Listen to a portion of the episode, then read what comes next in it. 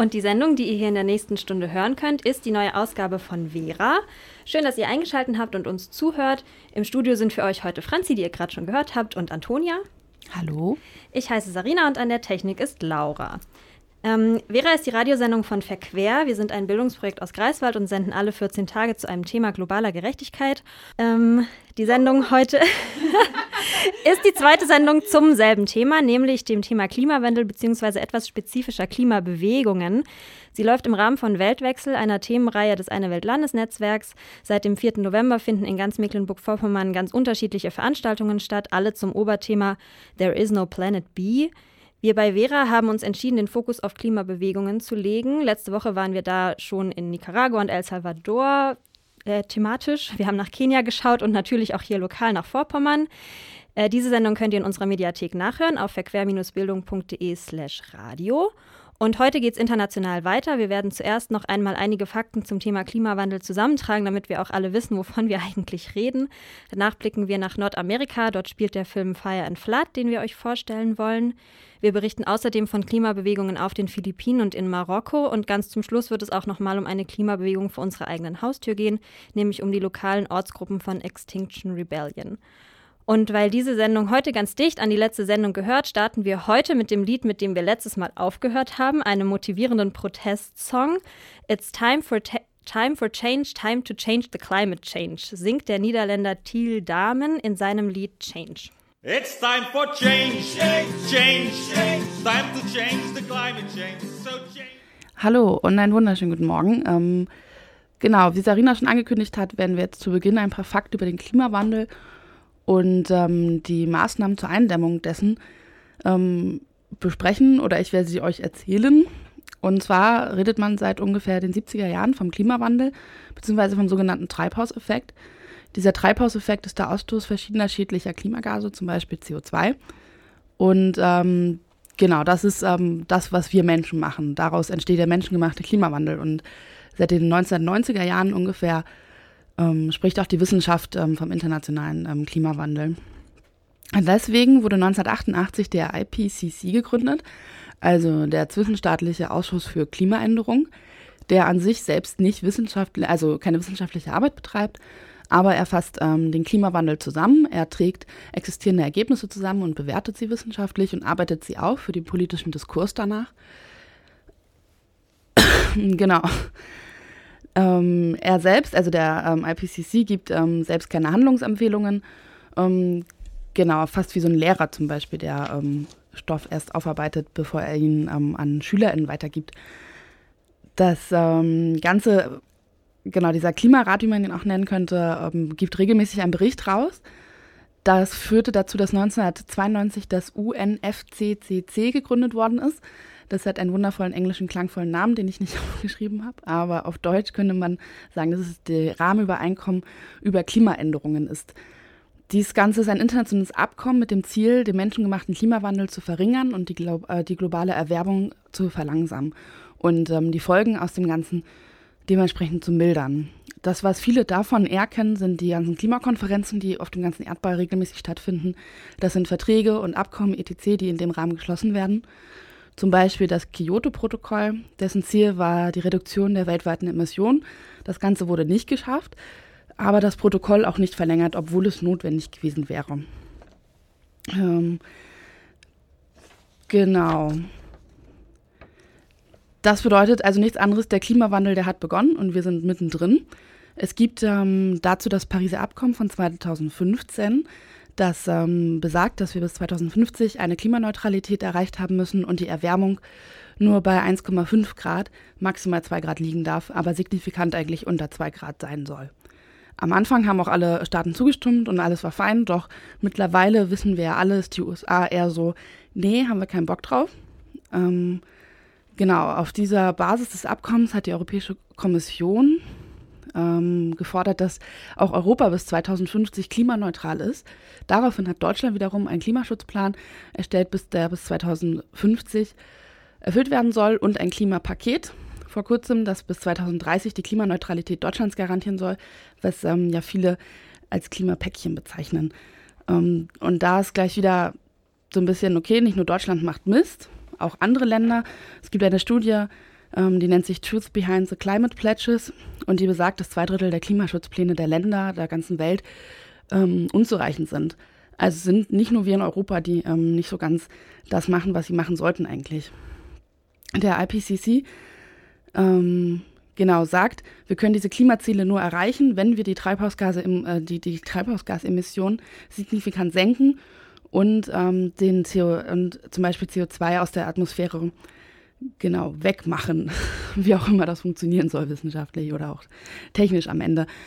Das Ganze ähm, führt dazu, dass ähm, 11.000 WissenschaftlerInnen aus 153 Ländern ähm, sagen, dass ähm, wir in einem Klimanotfall sind, was ähm, dazu führt, dass es ähm, sehr verständlich ist, dass sich viele Gruppen rund um dieses Thema versammeln und ähm, fordern, dass mehr gemacht wird.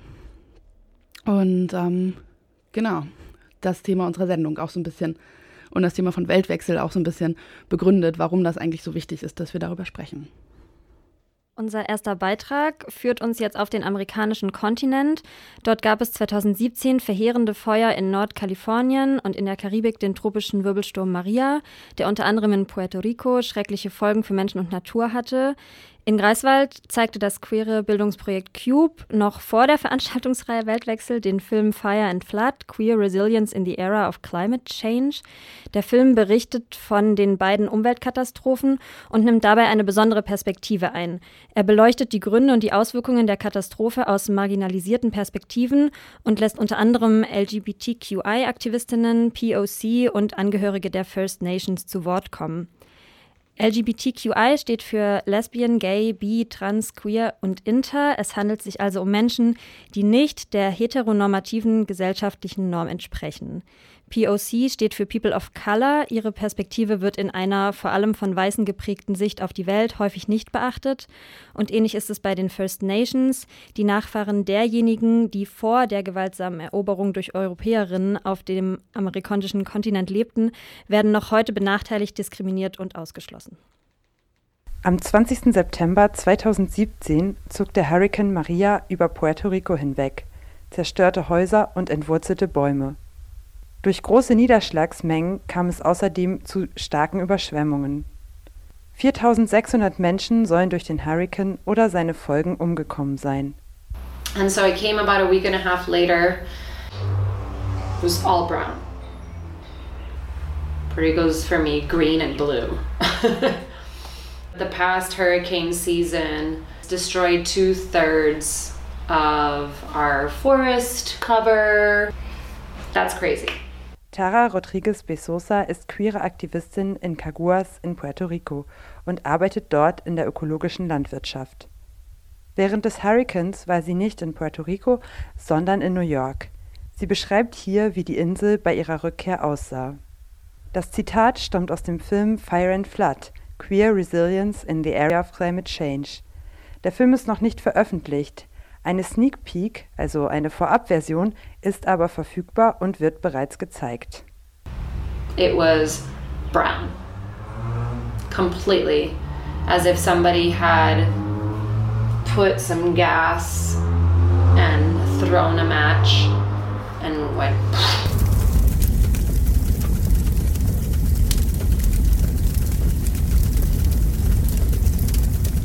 It was like three o'clock in the morning when I received numerous calls from a friend of mine. My friend was hysterical and was like, you know, are you safe? You need to get out. Basically told me that, you know, Santa Rosa was on fire. Im Oktober 2017 gab es im nördlichen Kalifornien das bis jetzt zerstörerischste Feuer aller Zeiten. Besonders betroffen war die Stadt Santa Rosa. Beide Katastrophen, der Hurrikan in Puerto Rico und das Feuer in Kalifornien, haben 2017 das Leben vieler Menschen verändert, ihre Häuser zerstört und ihre Gesundheit beeinträchtigt. Filmemacherin Vanessa Raditz möchte mit Fire and Flood aber viel mehr tun, als über zwei Umweltkatastrophen berichten. Im Film geht es um die Gemeinsamkeiten von queeren Kämpfen und Kämpfen für Klima und Ökologie. Dazu hat Vanessa Raditz 20 Personen interviewt, die von Feuer und Flut berichten, von der Lebensrealität von LGBTQI-Personen, People of Color und behinderten Personen in Kalifornien und Puerto Rico, von Ausgrenzung und Solidarität. Immer wieder geht es auch um die Gründe von Klimawandel und Umweltkatastrophen. When we speak about Puerto Rico's history and agriculture, a lot of people think of sugar, rum, tobacco, smoke, coffee, drink. And that's what became commercialized. That's what became industrialized. That doesn't feed us. So that's the kind of agriculture that has been practiced at a large scale in Puerto Rico, and it has brought the island to the point where it's not producing its own food. We have lost a lot of our diversity, our biodiversity, and that is literally because of monoculture. Tara Rodriguez Besosa sieht es als problematisch an, dass Tabak, Kaffee und Zuckerrohr in Puerto Rico in Monokultur angebaut werden. Bereiche in der Landwirtschaft, in denen bis heute Menschen und Natur ausgebeutet werden. Gleichzeitig werden fast alle benötigten Nahrungsmittel nach Puerto Rico importiert. I feel that our bodies, especially um, the bodies of people of color, the bodies of queers, the bodies of people who have been um, oppressed through misogyny, the health manifestations that I witness in my work feel to me very connected to the trauma that we inflict on our environment, such as pollution and asthma. You know, that is one way that I think is acknowledged. But I don't think like the deeper piece around how we see land as just a resource to be exploited, that way that we see bodies as resources to be exploited, and how immigration and race and gender all add up to um, the ways that power structures are created to make bodies disposable. Elokin Ortun Chong spricht über die Ausbeutung von Körpern und Natur im kapitalistischen System. Immer wieder geht es in den Interviews um die historische und politische Dimension von Ausbeutung, wie zum Beispiel koloniale gewaltsame Landnahme und Sklaverei. In Puerto Rico, das Außengebiet der Vereinigten Staaten von Amerika ist, wird koloniale Praxis auch heute noch weitergeführt.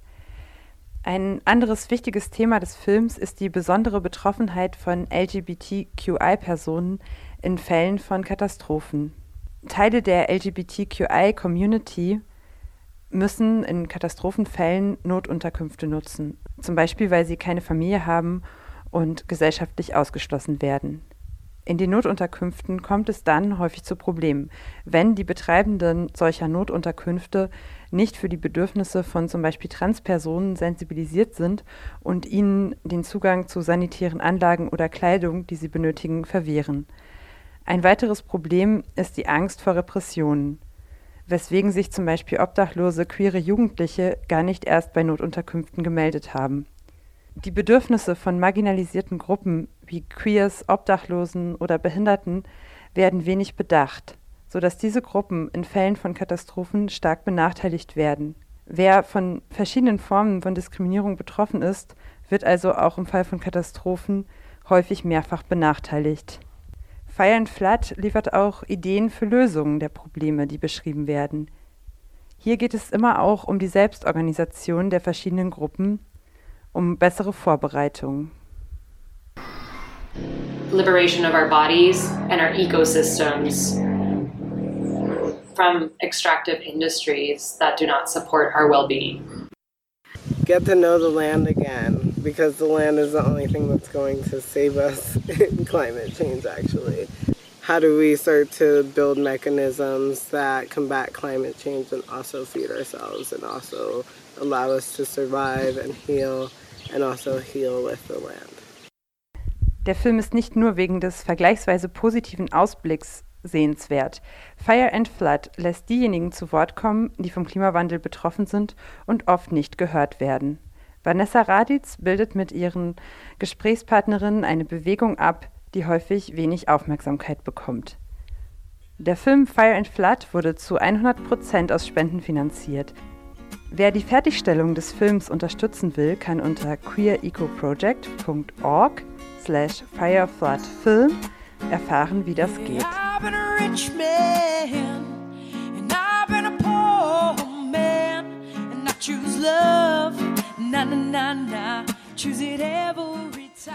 Wir haben gerade einen Beitrag gehört von Laura über den Film Fire and Flood und ähm, der behandelt viele Themen, der Beitrag konnte aber nur einzelne davon auswählen und auch nur einige der 20 Interviewten konnten zu Wort kommen. Wer den ganzen Film sehen möchte, kann dies bei einer Sneak Peek Vorführung tun. Die nächste ist allerdings am 19. November in Santa Rosa in Kalifornien. Wer jetzt in Zeiten des Klimawandels nicht so weit fliegen möchte, kann gegen eine Spende auch selbst eine Vorführung organisieren. Der Film steht im Moment in einer englischen und spanischen Version zur Verfügung. Weitere Informationen darüber gibt es im Internet unter www.queerecoproject.org slash firefloodfilm. Außerdem ähm, wenn man das Filmprojekt unterstützen möchte, also die Fertigstellung des Films, kann man dies auch unter www.gofundme.com slash firefloodfilm. Wir werden diese ähm, Internetseiten nochmal in unserer Mediathek auch verlinken, dass ihr die dann dort finden könnt. Und jetzt geht es nochmal weiter mit Musik. Wir haben ja in dem Beitrag von Laura etwas gehört über die Auswirkungen von Waldbränden und tropischen Wirbelstürmen. Solche Umweltkatastrophen, die sich durch die Klimaerwärmung noch verstärken, sind natürlich genauso wenig neue Phänomene wie der steigende Meeresspiegel. Die Band, die wir gleich hören, Captain Sea Level, spielte bereits in den 80er Jahren in verschiedenen Küstenstaaten der USA Lieder, die sich dem Thema Meeresspiegelanstieg gewidmet haben. Sie engagierten sich in der amerikanischen Umweltschutzagentur und veröffentlichten den Song, den wir gleich hören, When the North Pole Melts im Jahr 1988 im Zusammenhang mit der ersten internationalen Konferenz des Climate Institute in Washington, D.C. Ho, ho, Die Philippinen gehören laut einer Studie von 2012 zu den fünf am meisten vom Klimawandel betroffenen Ländern. Bis zu 13 Millionen Menschen werden bei dem prognostizierten Meeresspiegelanstieg umgesiedelt werden müssen. Nicht erst jetzt, aber dennoch immer stärker regt sich deshalb Protest. Auch auf den Philippinen haben sich junge Menschen der globalen Klimastreikbewegung angeschlossen. Wir stellen Stimmen vor aus einem Land, in dem die Zivilgesellschaft vielen Repressionen ausgesetzt ist und in der immer wieder auch Umweltaktivistinnen ermordet oder inhaftiert werden. Uh, today we're holding the Philippine um, version of the global climate strike. So this is in solidarity with multiple mobilizations and actions from all across the Philippines and around the world. Um, we're doing this primarily because we recognize that the, fa- the fact that there is an ongoing climate crisis, not only in the Philippines, but in Southeast Asia and the world. Manila. Auftaktveranstaltung zum globalen Climate Strike. 20.09.2019. Simris Danchel, Student. Heute findet die philippinische Version des globalen Klimastreiks statt. Wir sind hier in Solidarität mit vielen Aktionen in ganz Philippinen und, und in der Welt. Wir machen diese Aktion, weil wir merken, dass es eine sich ständig weiterentwickelnde Klima Klimakrise gibt. Nicht nur in den Philippinen und Südostasien, sondern auf der ganzen Welt. Nandito po yung school namin para mas maging aware po yung mga ibang kabataan about climate change. At sana din po mag-join din po sila sa climate change. At para may magawa tayo at para sabi din natin sa gobyerno, bigyan po solusyon. Manila, Auftaktveranstaltung zum Global Climate Strike, 20.09.2019. Mai Formwurm, Schülerin. Unsere Schule ist hier, um bei anderen Jugendlichen eine Aufmerksamkeit für den Klimawandel zu erzeugen. Ich hoffe, dass die anderen dann auch mitmachen beim Klimastreik, so dass wir etwas gegen den Klimawandel machen können und um die Regierung zum Handeln und zu einer und zu konkreten Lösungen aufzufordern. I will now commence a voluntary fasting for the climate. This means I will voluntarily refrain from eating food during this COP until a meaningful outcome is in sight. Jeb Sano, philippinischer Gesandter bei der Klimakonferenz in Polen im Jahr 2013, während auf den Philippinen der Taifun Haiyan oder Yolanda verheerende Zerstörung, Zehntausende Tote und mehrere Millionen obdachlose Menschen hinterließ. Ich werde freiwillig auf dieser Konferenz nichts essen, bis ein bedeutsames Ergebnis in Sicht ist. And my country is one of the most vulnerable countries to the impacts of climate change. Stronger typhoons, longer droughts, severe flooding, increasing temperature, sea level rise. And every time these events happen, one of the most devastated is our agriculture sector. Yinki Esquera, Campaignerin von Climate Justice Philippines. Aus Anlass des nahenden Endes der Klimakonferenz im Jahr 2018. Und mein Land ist eins der am schwersten vom Klimawandel betroffenen Länder. Stärkere Taifune, längere Dürren, schwere Überschwemmung, größere Zerstörung, steigender Meeresspiegel. Und immer wenn diese Dinge passieren, ist unsere Landwirtschaft am meisten betroffen. Typhoon Haiyan, as a result of climate change, is a violation of human rights because whenever extreme weather events happen, especially in my country, the Philippines, we lose the basic human right to a safe environment. We use the right to live. We lose the right to live. Joanna Sustento, Mitbegründerin der Klimastreikbewegung in den Philippinen. Sie verlor nahezu ihre ganze Familie durch den Taifun Haiyan im Jahr 2013. Auf den Philippinen wurden in diesem Jahr Untersuchungen gegen Unternehmen wie Shell angestoßen um sie für Menschenrechtsverletzungen im Zusammenhang mit dem Klimawandel haftbar zu machen. Taifun Haiyan ist als ein Ergebnis vom Klimawandel eine Verletzung der Menschenrechte. Denn immer, wenn es extreme Wetterereignisse gibt, vor allem in meinem Land, den Philippinen, verlieren, verlieren wir das grundlegende Menschenrecht einer sicheren Umgebung. Wir verlieren das Recht zu leben. It's just because that coal in the recent times, mm. like specifically in the last five years, have really been the biggest push that we've seen so far. Uh, imagine 50 coal-fired power plant projects being proposed. Uh, that would only mean uh, excessive emissions coming from the Philippines in this mm. in terms of the power sector. Mm. Gary Aranches, Power for the People Coalition und Mitorganisator des Nationalen Aktionstages gegen Kohle am 24.09. Es ist nur, weil Kohle derzeit, vor allem in den letzten fünf Jahren, wirklich einen großen Schub nach vorne begonnen hat. Stellen Sie sich vor, 50 Kohlekraftwerksprojekte sind in der Planung. Das würde bedeuten, dass große Emissionen im Bereich der Energiegewinnung aus den Philippinen kämen.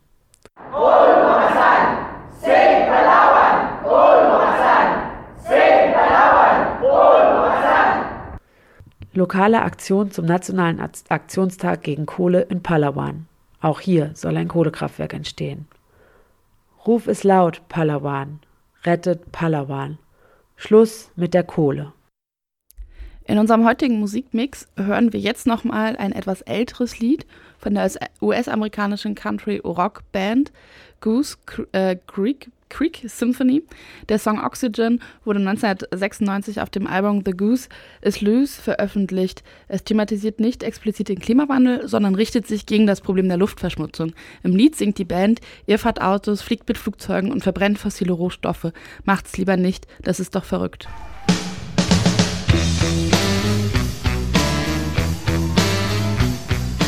Ihr hört Vera, die Verquerradiosendung, heute zum Thema Klimawandel. Wir haben ähm, genau zu Beginn schon ein paar Fakten zum Thema Klimawandel gehört. Wir haben einen Beitrag über Klimabewegungen in den Philippinen gehört. Und ähm, genau, ihr könnt unsere Sendung zu folgenden Zeiten live hören, jeden zweiten Donnerstagmorgen um 9 Uhr in der geraden Kalenderwoche beim NB Radiotreff und jeden ersten und dritten Mittwoch im Monat um 18 Uhr bei Radio Luro. Und falls ihr mal unsere Sendung verpasst habt, könnt ihr sie nachhören in der Mediathek der Landesmedienanstalt MV oder auf unserer Internetseite bildung-verquer.de slash radio. Ja, und unsere aufmerksamen Zuhörerinnen und Zuhörer haben ja bestimmt gemerkt, dass wir in dieser und der letzten Sendung vor allen Dingen Klimabewegungen vorgestellt haben, die von NGOs oder zivilgesellschaftlichen Akteuren ausgehen. Jetzt richten wir unseren Blick mal auf eine Regierung, die, zumindest scheinbar, große Anstrengungen beim Klimaschutz unternimmt.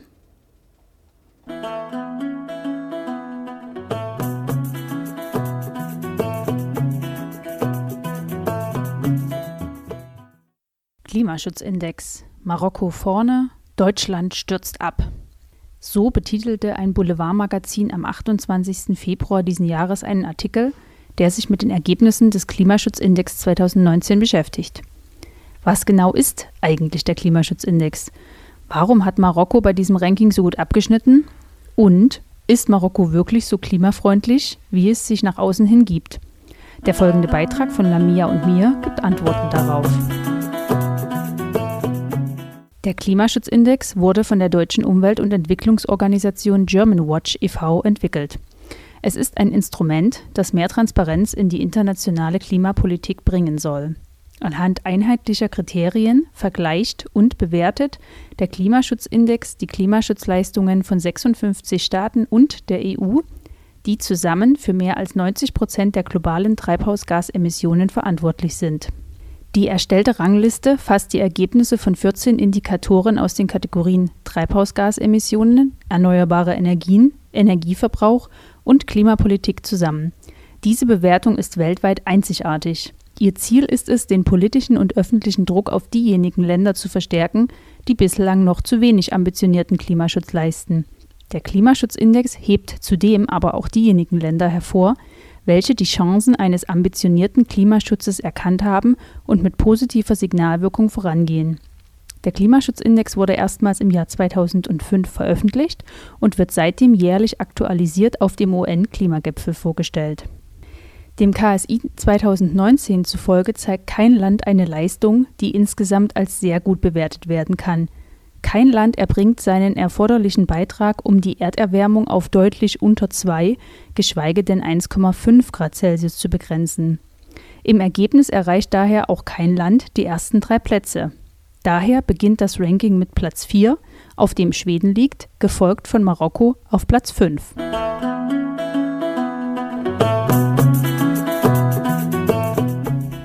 Warum hat Marokko bei diesem Ranking so gut abgeschnitten?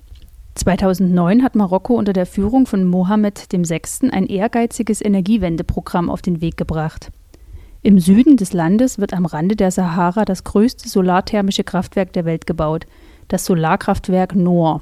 Es ist eines von insgesamt fünf in Marokko geplanten Solarkraftwerksprojekten. Seit 2016 ist Noor 1, der erste von insgesamt vier Abschnitten, bereits in Betrieb. Alle vier Abschnitte zusammen sollen einmal eine Leistung von 580 Megawatt liefern und somit Strom für rund 1,3 Millionen Menschen bereitstellen. Im Norden Marokkos wiederum, nahe der Küste und in hügeliger Landschaft, werden Windkraftanlagen gebaut. Zudem stützt sich die marokkanische Energiewende auf weitestgehend bereits vorhandene Wasserkraftwerke. Laut Klimaschutzindex hat Marokko innerhalb der letzten fünf Jahre den Anteil an erneuerbaren Energien an der Gesamtenergieversorgung und die Kapazitäten für deren weiteren Ausbau stark erhöht. Marokkos ambitioniertes Ziel ist es, den Anteil der erneuerbaren Energien im kommenden Jahr 2020 auf 42 Prozent und bis 2030 auf 52 Prozent zu erhöhen.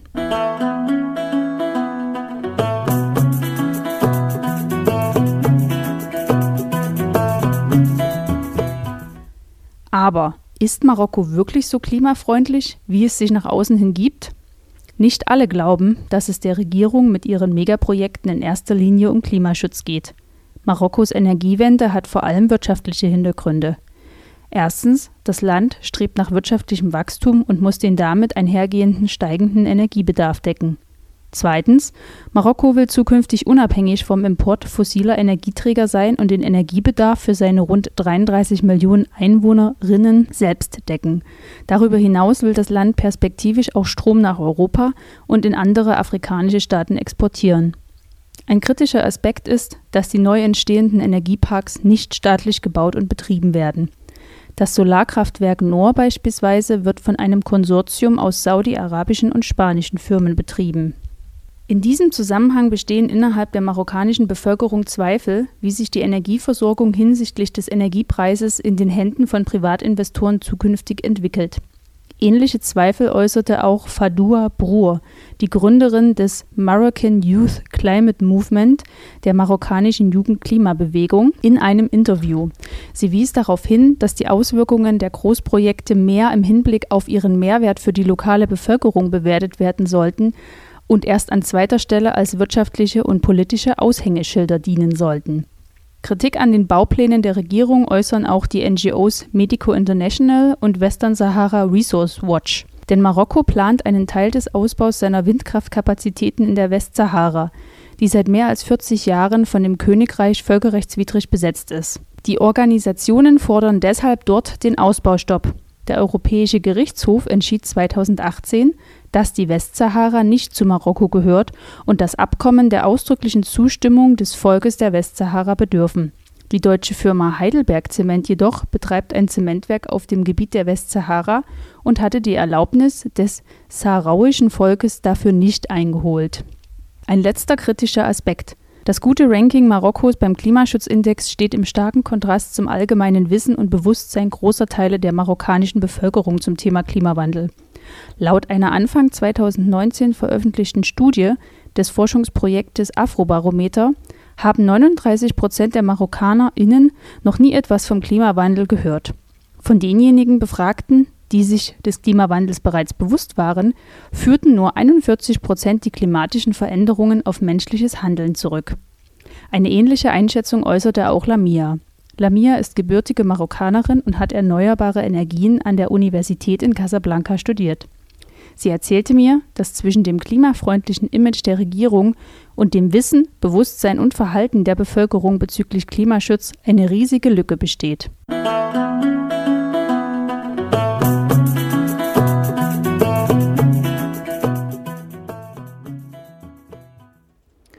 Passend zum gerade eben gehörten Beitrag über Marokko haben wir jetzt noch ein Lied und zwar von der Band Fnair. Das ist eine marokkanische Hip-Hop-Gruppe aus Marrakesch. Fnair heißt übersetzt Laterne und diesen Bandnamen haben sie sich gegeben, nach eigener Aussage, um die marokkanische Jugend zu erleuchten.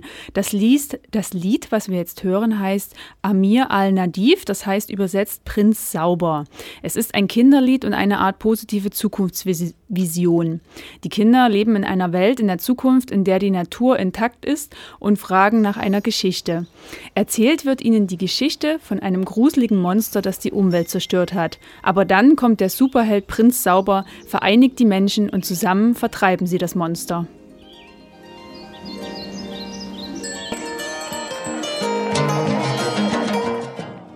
Mit den letzten Klängen von Fnair kommen wir so langsam aus Marokko wieder in Vorpommern an. Wir waren mit unserer Sendung zum Thema Klimabewegungen heute weltweit thematisch auf fast allen Kontinenten unterwegs. Nun möchten wir zum Schluss nochmal auf eine lokale Klimabewegung schauen, nämlich Extinction Rebellion oder wie ich gelernt habe, kurz XR. XR ist eine dezentrale Graswurzelbewegung, die vor vier Jahren in England gegründet wurde. Inzwischen gibt es überall Ortsgruppen, so auch unter anderem in Rostock und Greifswald. Extinction Rebellion ist für mich und vielleicht auch für euch vor allem bekannt für ihre provokanten und öffentlichkeitswirksamen Aktionen. Unter dem Titel Aufstehen gegen das Aussterben fand vor einigen Wochen am 25. Oktober eine Infoveranstaltung in Greifswald statt. Dort hat Max von der XR-Ortsgruppe aus Rostock gesprochen und unsere Vera-Reporterin Sophie war mit dabei und hat seinen Vortrag mitgeschnitten, in dem er die Forderungen und Ziele von XR klar benennt. Wir vertreten im Prinzip äh, drei Forderungen, drei Forderungen, äh, an denen wir uns messen lassen wollen. Die erste Forderung ist den Klimanotstand ausrufen und das bedeutet, dass äh, in unserer Interpretation die Bundesregierung äh, eine Medienkampagne starten muss und alle Menschen über das Ausmaß der Klimakrise informieren muss. Also nicht nur, dass jeder denkt, nicht nur, dass jeder schon irgendwie das Gefühl hat, ja, Klimakrise ist wichtig und das ist irgendwie auch wichtig für mich, sondern dass jeder weiß konkret, das sind die möglichen Konsequenzen und das und das und das wird passieren. Das zweite wäre, ähm, wir müssen klimaneutral werden bis 2025. Das heißt also CO, äh, Treibhausemissionen auf netto null bis 2025. Das heißt nicht null, sondern nur netto null. Also nicht mehr rauspusten, als wir durch natürliche Prozesse, zum Beispiel Aufforstung oder Renaturierung von Mooren, wieder reinholen können. Und als drittes fordert Extinction Rebellion eine sogenannte Bürgerinnenversammlung. Ähm, das ist ein Instrument der deliberativen Demokratie ähm, die quasi, äh, also die quasi die Maßnahmen erarbeitet, die erforderlich sind, um diese Klimakrise eben zu bewältigen. Also wir sagen bewusst nicht, wir wollen CO2-Steuer und wir wollen Flugverbot und wir wollen Fleischverbot und sowas, sondern das muss eben aus, äh, aus der breiten Bevölkerung reingetragen werden. Diese breite Bevölkerung, das sind wir alle, sagt auch Sabrina aus der XR-Ortsgruppe hier in Greifswald. Sie hat leider keine Zeit gehabt, um heute live im Studio zu sein und deshalb habe ich mich gestern bei mir zu Hause mit ihr getroffen und mit ihr über XR und den Vortrag von Max unterhalten. Der Titel der Veranstaltung war Aufstand gegen das Aussterben und wenn einmal eine Art ausgestorben ist, dann kommt sie auch nicht wieder. Es gibt keinen Planeten B. Und wir sind gerade selber an einem Punkt in der Geschichte, wo die Menschheit einfach tatsächlich vom Aussterben bedroht sein könnte. Zumindest ähm, Teile der Menschen sind tatsächlich gerade in, ihrer, in ihrem Überleben bedroht. Und ähm, ja, Extinction Rebellion XR ist da eine internationale, dezentrale Bewegung, die das kundtun möchte, die sagt, Leute, wir müssen aufstehen, wir müssen was sagen, wir müssen handeln und die Zeit rennt uns einfach gerade davon. Was Extinction Rebellion so ein bisschen einzigartig macht, ist die Tatsache, dass Extinction Rebellion einfach so ein bisschen in der Mitte der Gesellschaft steht. Also wir haben auf der einen Seite äh, etablierte Umweltschutzbewegungen, NGOs, ähm, Naturschutzverbände, die schon ganz lange an der Sache kämpfen und versuchen mit legalen Mitteln, mit Demos, mit Petitionen, mit, auch mit Klagen, ähm, unsere Bundesregierung in die richtige Richtung zu lenken, was teilweise von Erfolg geknüpft ist, aber es, ist, es reicht halt einfach nicht. Auf der anderen Seite haben wir halt ein bisschen, ja, wie soll ich sagen, vielleicht ein bisschen radikalere oder noch ja, linkere Bewegungen, die ähm, in gut organisierten Kleingruppen agieren und die auch schon ganz lange dabei sind, für die Sache einzustehen und für Klimagerechtigkeit einzustehen.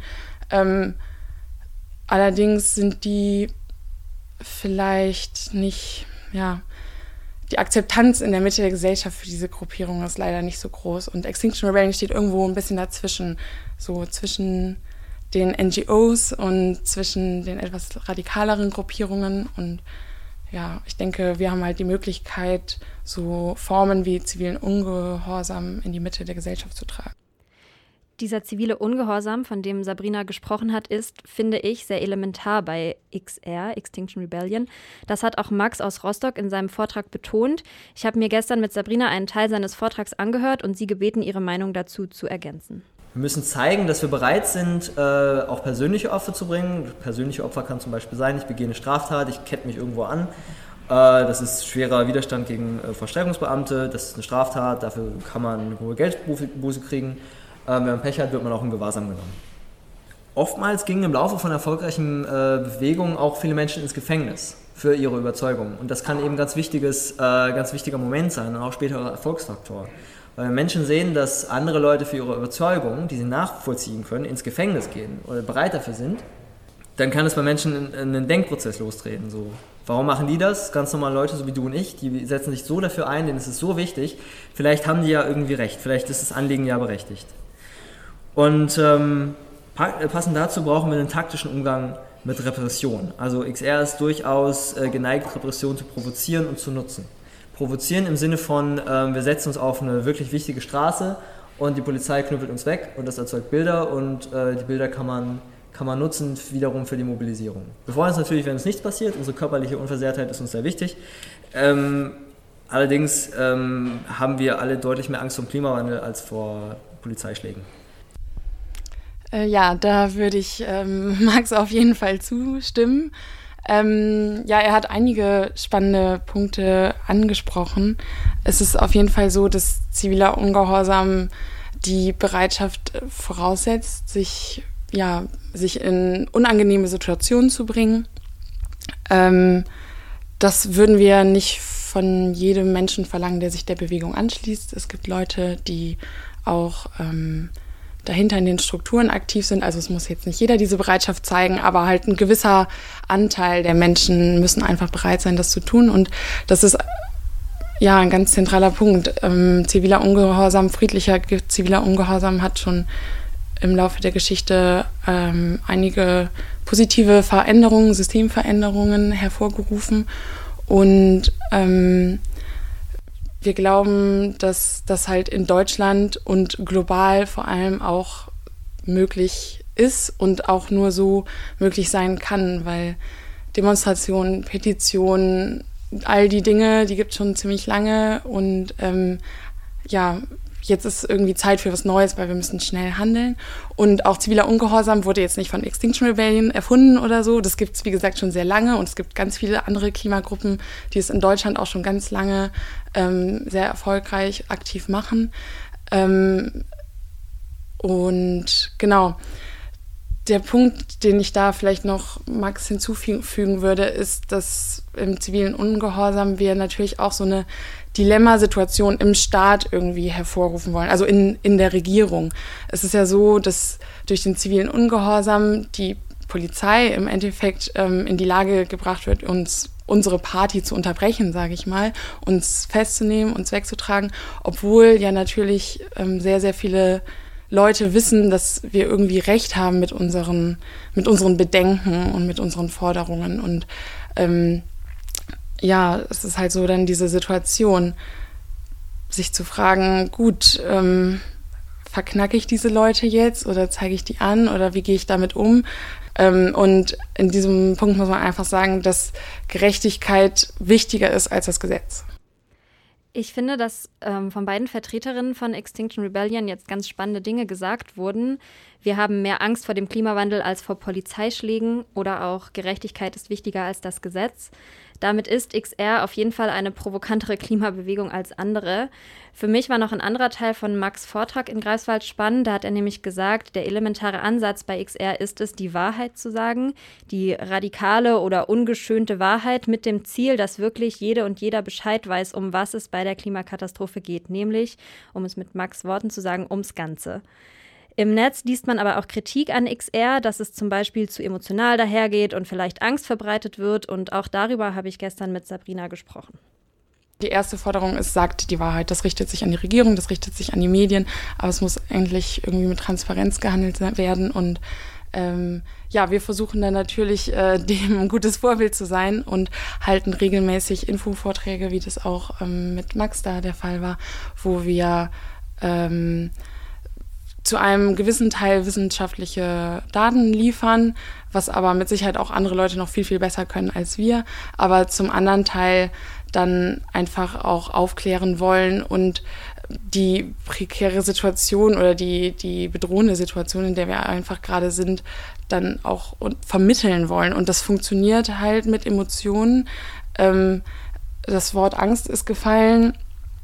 Ähm, den Kritikpunkt, kann ich ein bisschen verstehen, weil natürlich erzeugen wir Angst, aber nicht absichtlich, um, um Menschen irgendwie zu verunsichern oder so, sondern weil es irgendwie ja, an der Zeit ist, irgendwie ein bisschen sich mal Sorgen zu machen oder Angst oder bei vielen ist es auch Wut zu empfinden, weil sie in einer Situation sind, aus der sie nicht rauskommen oder wo sie nicht wissen, was sie machen sollen.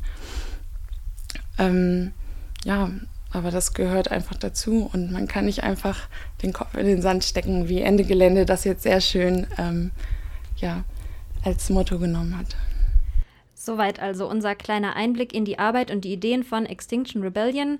Gehört habt ihr Teile eines Vortrags von Max aus der Ortsgruppe Rostock und dazu Einschätzungen und Ergänzungen von Sabrina aus der Ortsgruppe Greifswald. Ich bin jedenfalls gespannt, was wir in nächster Zeit in Vorpommern von XR noch hören, sehen und erfahren werden. Und damit kommen wir mit unserer Sendung schon langsam wieder zum Ende. Wir haben in dieser Sendung und auch in unserer ersten Sendung zum Thema Klimabewegungen vor 14 Tagen viel gehört, Beiträge aus aller Welt, Menschen, die sich gegen den Klimawandel und für mehr Klimagerechtigkeit einsetzen. Und falls ihr, liebe Zuhörerinnen und Zuhörer, richtig Lust bekommen habt, da auch was zu machen, aktiv zu werden, dann ähm, sei euch gesagt, am 29.11. geht es wieder los. Da ruft Fridays for Future zum generationenübergreifenden sogenannten Klimastreik und Klimaaktionstag auf. Kurz vor dem Beginn der 25. UN-Klimakonferenz am 2.12. in Madrid wollen äh, die Streikenden dann gerne nochmal die Staats- und Regierungschefs an ihre Pflichten im Bereich Klimaschutz erinnern. Auf fridaysforfuture.de könnt ihr sehen, in welchen Städten es an dem Tag Aktionen geben wird. Schließt euch einfach an oder organisiert selbst eine Demo oder eine Aktion. Und damit, genau, verabschieden wir uns für heute von dieser Sendung zum Thema Klimabewegungen. In 14 Tagen um 9 Uhr am Donnerstag werden wir wieder hier live zu hören sein. Am 28.11. geht es weiter mit einer Vera-Sendung zum Thema Knastkritik. Es wird gehen um die thematische Verbindung von Gefängnissen zum Thema Armut. Ich habe gehört, es wird spannende Interviews geben, unter anderem mit einer Person, die aktuell von der Ersatzfreiheitsstrafe betroffen ist. Wenn ihr mit diesen Begriffen jetzt erstmal nichts anfangen könnt, umso besser, dann schaltet ein und informiert euch. Außerdem zum Abschluss dieser Weltwechselsendung nochmal die Erinnerung. Die Veranstaltungsreihe Weltwechsel läuft in ganz Mecklenburg-Vorpommern derzeit noch bis zum 24.11. Schaut in die Programmhefte, die liegen überall aus. Kleine schwarze DIN A6-Hefte mit der Aufschrift There's no Planet B. Ein reichhaltiges Programm steht bereit. Also genau, nutzt die Gelegenheit. Viele tolle Veranstaltungen. Und damit verabschieden wir uns. Wollt ihr auch noch mal Tschüss sagen? Tschüss. Tschüss. Und jetzt spielen wir zum Abschluss noch einen Song äh, des US-amerikanischen Singers und Songwriters Jack Johnson. Er heißt Three Rs, die drei Rs. Reduce, Reuse, Recycle. Reduzieren, wiederverwenden, recyceln. Mit diesen drei Maßnahmen können wir alle täglich etwas zum Umwelt- und Klimaschutz beitragen. Three, it's a magic number.